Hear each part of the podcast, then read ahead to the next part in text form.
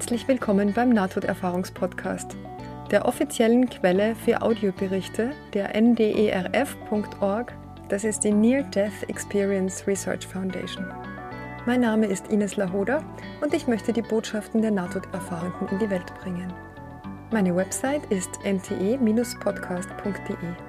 Und nun viel Freude bei der kommenden Folge.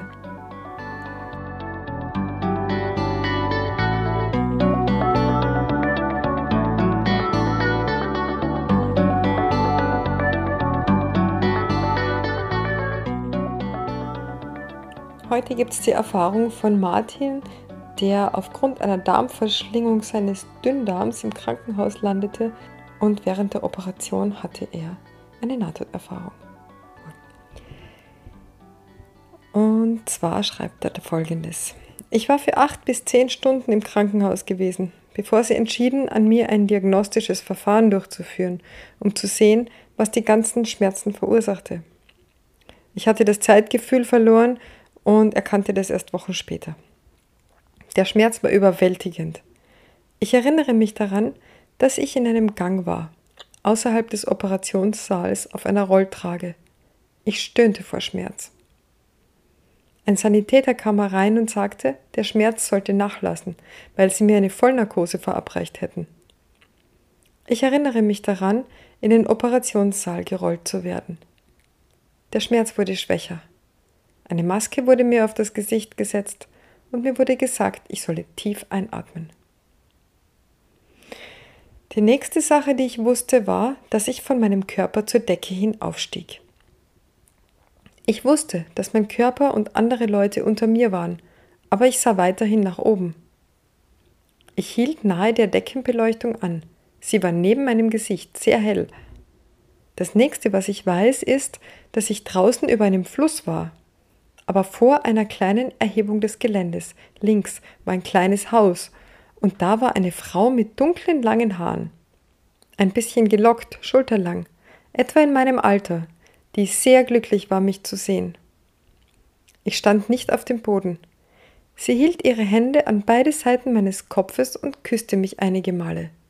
Nicht sexuell, einfach nur glücklich, mich zu sehen. Sie umarmte mich. Sie sprach nicht, teilte mir aber mit, dass sie sehr glücklich war, mich wiederzusehen dass sie wusste, dass ich mich nicht an sie erinnerte, aber dass es okay war, weil sie mich liebte und ich mich erinnern würde, wenn ich mit ihr käme. Wichtiger war, dass ich eine Entscheidung zu treffen hatte. Es war völlig in Ordnung, wenn ich in mein Leben zurückkehren wollte, und es würde völlig in Ordnung sein, wenn ich mit ihr käme. Es lag bei mir. Ich erinnere mich daran, ein Gefühl von beinahe überwältigender Ruhe empfunden zu haben. Es war toll. Ich bemerkte auch einen alten Mann, weißes Haar, mollig, mit einem neutralen Blick in seinem Gesicht. Er wartete, dass ich mich entschied. Er war rechts von mir und ein bisschen unten. Hinter ihm war eine Holztür und er hatte einen Schlüsselbund an seinem Gürtel. Er sah mir nicht in die Augen und kommunizierte auf keine Weise mit mir. Ich bekam kein Gefühl, ob er gut oder schlecht war. Er wartete einfach, sehr geduldig. Ich wusste auch, dass wenn er die Tür öffnete, ich nicht zurückkehren würde. Ich erinnere mich an keine Angst, aber ich wusste, dass er, wie auch immer ich mich entscheiden würde, es ausführen würde. Die Deckenbeleuchtung war zu dieser Zeit immer noch nahe meinem Gesicht und ich wusste, dass ich immer noch in dem Krankenhaus-Operationssaal war. Aber ich war gleichzeitig auch mit diesen beiden Personen hoch oben und draußen. Ich erinnere mich an ein Gefühl von Ruhe, ein Gefühl, dass alles in Ordnung war. Ich hatte trotzdem eine Entscheidung zu treffen. Die Dame versicherte mir noch immer, dass ich glücklich sein würde, und dass alles Sinn machen würde, wenn ich mit ihr gehen würde, aber dass sie auch verstehen würde, wenn ich bliebe. Ich erinnere mich, gedacht zu haben, dass ich noch nicht fertig war, dass es etwas gab, das ich noch tun musste. Was das war, wusste ich nicht, aber ich wusste, dass ich noch nicht beendet hatte, was ich tun sollte. Ich teilte ihnen mit, dass ich zurückkehren musste. Ich wandte mich ab und fühlte, wie ich hinunterging. Meine Entscheidung war getroffen. Die Deckenbeleuchtung wurde schwächer. Ich war froh, sie aus meinem Gesicht zu bekommen. Ich erinnere mich daran, in meinen Körper zurückgekehrt zu sein, und, sobald ich das getan hatte, richtete ich mich auf und eine Dame legte eine Hand auf meine Brust, drückte mich nach unten und sagte mir, dass ich mich hinlegen solle, der Arzt wäre noch nicht fertig. Ich sagte okay und legte mich nieder. Ich hörte die anderen Leute im Raum reden, aber ich kann mich nicht daran erinnern, was sie sagten.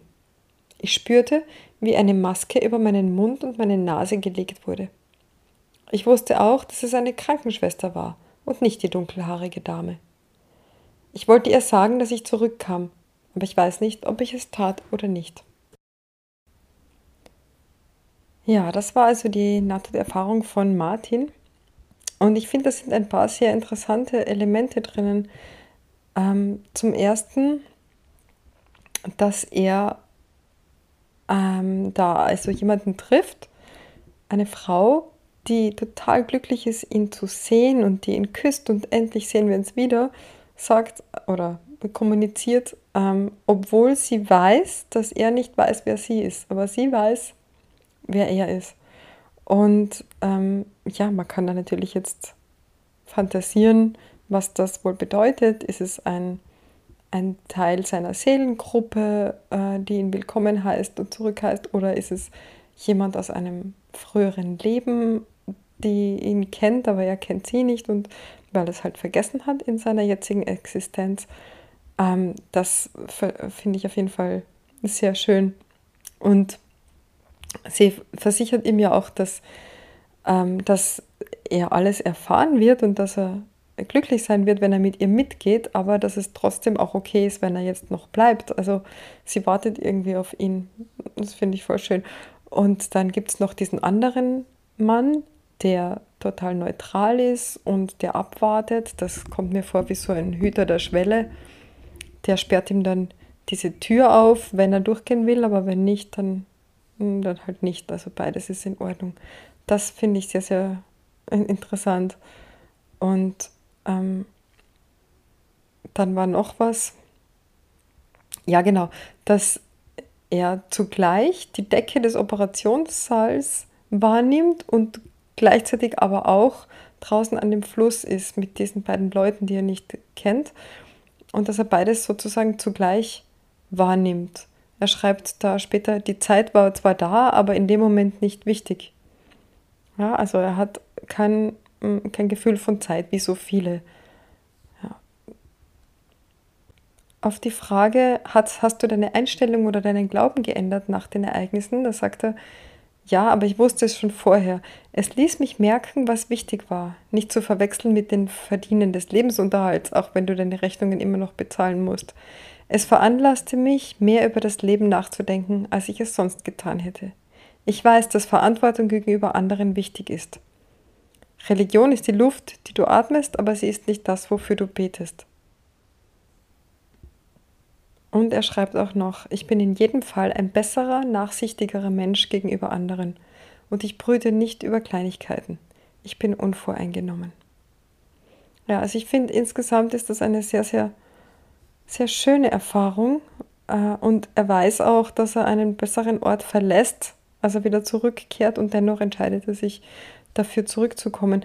Ähm, er, er hat ja auch gesagt, er, er weiß, dass er nochmal zurückkommen muss, wo, wobei er auch nicht genau weiß, warum. Also er hat noch irgendwas nicht beendet, was er tun soll. Äh, aber was es jetzt ist, darüber sagt jetzt leider Gottes hinterher nichts mehr.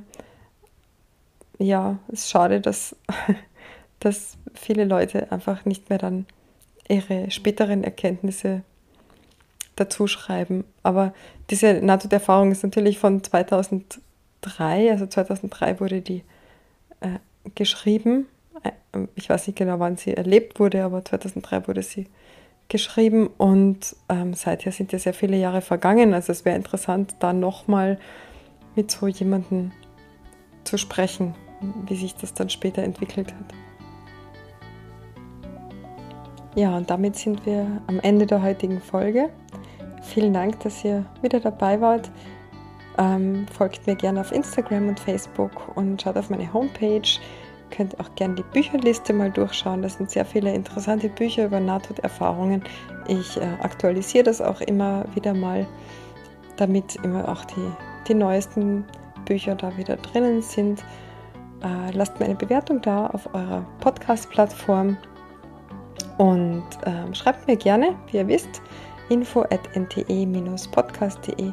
Erzählt gerne weiter vom Podcast. Lasst die Leute wissen, dass sie sich vom Sterben nicht zu fürchten brauchen, denn wir werden uns alle, alle wiedersehen. Ja, jetzt vielen Dank fürs Zuhören und bis zum nächsten Mal.